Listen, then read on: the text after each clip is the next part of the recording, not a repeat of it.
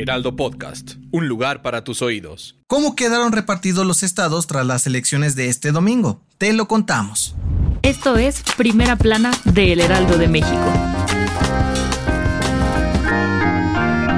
No hay fecha que no llegue, ni plazo que no se cumpla. Este domingo nuestro país vivió una nueva e intensa jornada electoral en el Estado de México, donde se eligió a la nueva y primera gobernadora en la historia de la entidad, y en Coahuila, donde se renovó la administración y el Congreso local. Ojo, aunque aún no podemos dar los resultados como oficiales, según el sistema de conteo rápido del INE y el programa de resultados electorales preliminares o PREP, en el Estado de México, Delfina Gómez de Morena le ganó la carrera a Alejandra del Moral de la alianza PRI-PAN y PRD. Aunque una vez que las casillas cerraron, ambas se declararon ganadoras, el conteo rápido le dio la victoria virtual a la maestra Delfina, quien a través de un comunicado agradeció el apoyo de los ciudadanos, mientras que su contrincante, Alejandra del Moral, dio un breve discurso en el que aceptó la derrota y le envió su apoyo a la abanderada de Morena. Por otro lado, Manolo Jiménez, candidato del PRI, PAN y PRD, se perfila para ser el nuevo gobernador, por encima de Armando Guadiana de Morena, Ricardo Mejía del PT y Evaristo Lenin de la Unidad Democrática de Coahuila y el Partido Verde. Además, la misma alianza se llevó los 16 curules del Congreso local. Con estos resultados que te recordamos no podemos dar aún como oficiales, Morena gobernaría 21 de los 32 estados de la República. El PRI, que perdió el Estado de México,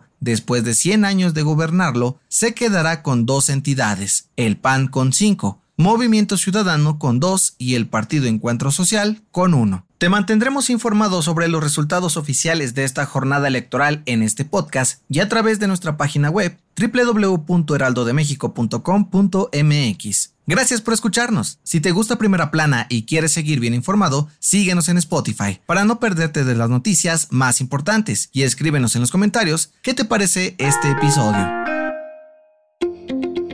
Como toda gran ciudad, la CDMX tiene un montón de héroes disfrazados de policías que se encargan de mantener la paz en las calles y hacerlas más seguras a como dé lugar. Y aunque muchos de ellos se mantienen en el anonimato, otros como Itziana Otero son sumamente reconocidos. Desde hace cuatro años, Itziana, mejor conocida como la jefa Atenea, es la directora de la Unidad de Policía Femenil de la Secretaría de Seguridad Ciudadana de la capital. Sin embargo, ha sido policía por más de una década siempre con la misión de servir y ayudar a las personas. Ella y la subdirectora de la unidad, Guadalupe Hernández, que tienen más de 600 elementos a su cargo, dijeron en exclusiva para el Heraldo de México que las mujeres juegan un papel importantísimo para la seguridad de todos en la Ciudad de México, gracias especialmente a su forma de dialogar, comunicarse y llegar a acuerdos en las calles. Ante esto, ambas heroínas capitalinas aseguraron que parte de su éxito se debe a la unión que hay entre todas, trabajando como equipo y así continuarán para lograr que la ciudad sea más segura. En otras noticias, este domingo se dio a conocer la muerte del reportero, conductor y columnista Ricardo Rocha, a los 76 años. La noticia fue revelada por su amigo Joaquín López Dóriga y confirmada por su hijo Jorge Armando Rocha. Que en paz descanse. En noticias internacionales, el presidente de Ucrania, Volodymyr Zelensky, denunció que al menos 500 niños han muerto en los últimos 16 meses debido a la guerra con Rusia. El mandatario aseguró que la cifra podría seguir aumentando mientras las hostilidades continúen. Y en los deportes, orgullo nacional. La selección mexicana femenil sub-20 se proclamó campeona del premundial de la categoría en CONCACAF tras vencer 2 por 1 a Estados Unidos. Con ello, ganaron su lugar a la Copa del Mundo que se jugará en Colombia 2024. El dato que cambiará tu día.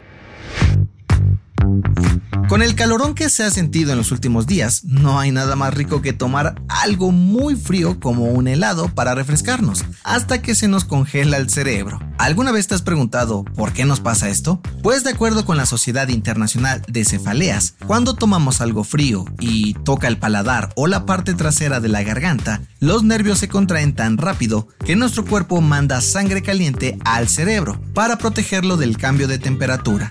Esto pasa tan rápido que el cerebro lo interpreta como una amenaza y provoca ese incómodo dolor de cabeza para blindarse. Aunque suele durar unos pocos segundos, existe una solución para evitarlo. Según los expertos, debes presionar la lengua contra el paladar y mantenerla ahí hasta que se pase la sensación. Yo soy José Mata y nos escuchamos en la próxima.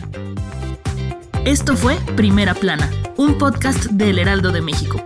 Encuentra nuestra primera plana en el periódico impreso, página web y ahora en podcast. Síguenos en Instagram y TikTok como El Heraldo Podcast y en Facebook, Twitter y YouTube como El Heraldo de México. Hasta mañana.